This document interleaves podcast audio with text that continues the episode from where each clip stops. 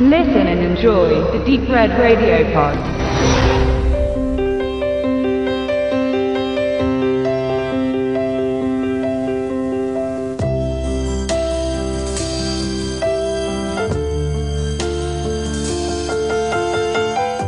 Wo liegt eigentlich die Walachei? Auch wenn die beiden 14-jährigen Mike und Andre das in einem Streitgespräch nicht genau klären können, sind sie trunken vom Abenteuer und steuern in einem geklauten Lada Niva und ohne Führerschein ihr ungewisses Ziel an. Nach Süden ist der grobe Kurs. Ihr Ausgangspunkt ist Berlin. Dort lebt Mike mit seiner alkoholkranken Mutter und dem im Immobiliengeschäft mäßig erfolgreichen Vater in einer modernen Villa. In den Sommerferien ist sie auf Entzug und er mit seiner Assistentin auf einer sogenannten Dienstreise die Laken zerwühlen. 14 Tage ohne Eltern, die würde Mike mit Chips und Konsolenspielen verbringen, um sich abzulenken von seiner unerfüllten Liebe aus der Schulklasse, die ihm im Allgemeinen ignoriert und wenn, dann nur als Psycho wahrnimmt.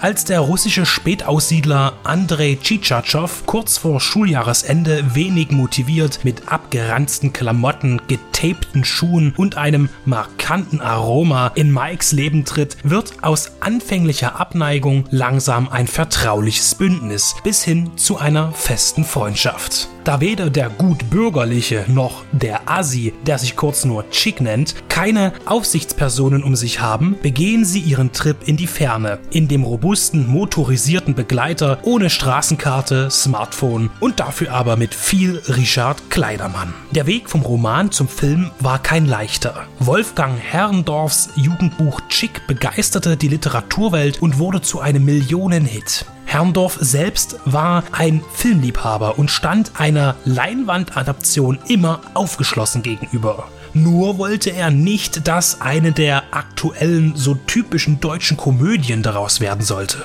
Eine bereits verwirklichte Bühnenversion, die in Dresden ihren Anfang nahm, konnte sich wie der Roman eines großen Publikums versichern. Angebote gab es reichlich. So viele, dass der Autor selbst bald ablockte, was auch damit zu tun hatte, dass er eine schwere Tumorerkrankung erlitten hatte, schon bevor er Chick zu schreiben begann. Er verfügte mehr inoffiziell, dass wenn jemand seine Geschichte in ein Drehbuch umarbeiten sollte, es nur sein Freund Lars Hubrich sein konnte. Noch zu Herrndorfs Lebzeiten wurde an einem Skript gebastelt, bis er sich selbst im Jahr 2013 aus seiner Existenz durch den Freitod entließ, bevor er nicht mehr Herr seiner Sinne sein würde. Das Interesse war ungebrochen und vielleicht sogar noch angefeuert. Unter den vielen Bewerbern um das Projekt konnte sich der Produzent Marco Melitz behaupten, der sofort eng mit Hubrich an der Fertigstellung des Drehbuchs arbeitete. Melitz im Übrigen steht einerseits für andere Bestseller-Umsetzungen, dazu zählt die Rico und Oscar-Reihe nach Andreas Steinhöfel, aber auch gehobener amerikanischer Trash, Rob Zombies, The Devil's Rejects, Hitman, Agent 47 oder handfeste Thriller unter Kontrolle und Only Lovers Left Alive. Nachdem das Resultat auch den Angehörigen Herrndorfs zusagte, begann man mit den Vorbereitungen. Mike und Chick wurden mit Tristan Göbel und Anand Badbilek besetzt. Göbel hatte bereits Erfahrungen im Schauspiel, für Badbilek war es der erste Kontakt zur darstellenden Kunst. Beide verleihen dem Duo eine freche Energie, facettenreich gemischt mit Unsicherheit, Ängsten, Liebe und Lust. Auch der wichtige und sicher von vielen Lesern erwartete Auftritt von Isa, die auch in Herrndorfs späteren Bild einer großen Liebe oder auch in dem öffentlichen Internet-Tagebuch Arbeit und Struktur auftaucht, fasziniert durch Nicole Mercedes Müller, die geheimnisvoll und sexuell reizend die Jungs infiltriert. Der erwählte und vorbereitende Regisseur David Venant musste wenige Tage vor Drehbeginn aus Termingründen absagen und Chick stand ohne kreative Leitung da.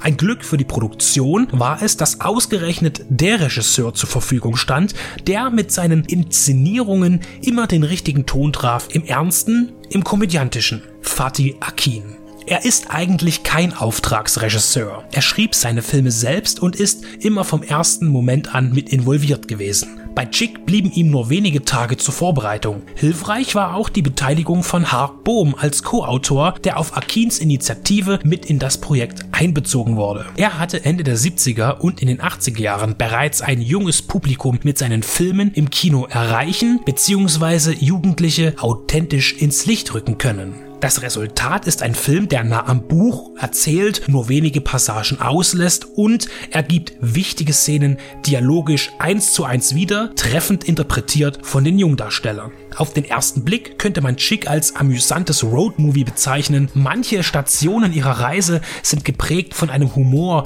der zu anhaltendem Lachen anregt. Beispielsweise der Besuch in einem brandenburgischen Dorf. Bei einer nach außen hin verwahrlost wirkenden, von innen heraus hochintelligenten und aberwitzigen Großfamilie, bei der sie sich stärken dürfen, da das nächste Einkaufsparadies namens Norma nicht auffindbar ist. In den Wortgefechten und den sympathischen Figuren spiegelt sich Herrendorfs Vorlage wieder und zweifelsfrei auch Akins Einfluss.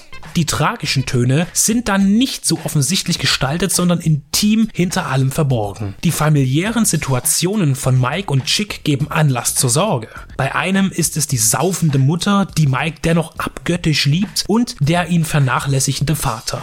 Bei Chick bleiben die Verhältnisse eher im Dunkeln und lassen noch Schlimmeres erahnen. Aber diese Informationen erreichen einem erst beim anschließenden Nachdenken. Negative Sichtweisen sind mittendrin nämlich kaum erkennbar. Kinder und Jugendliche können Probleme leicht verdrängen oder für eine Zeit aus dem Sichtfeld schieben und sich leicht ablenken.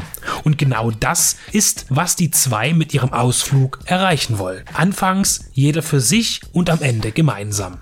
Als jemand, der das Buch von Wolfgang Herrndorf nicht gelesen hat, sich aber eingehend mit Kennern des Werkes auseinandergesetzt hat, kann ich verkünden, dass der Film einen eigenen Ton trifft und trotz direkten Handlungsbezug eine alternative Fassung geworden ist, die trotzdem gelungen ist, auch für flammende Verehrer des Stoffes. Der beste Sommer von allen heißt es im Buch und im Film. Und das Gefühl, das jener Satz ausdrücken soll, konnte Fatih Akin frei von Kitsch wahrhaftig ausdrücken.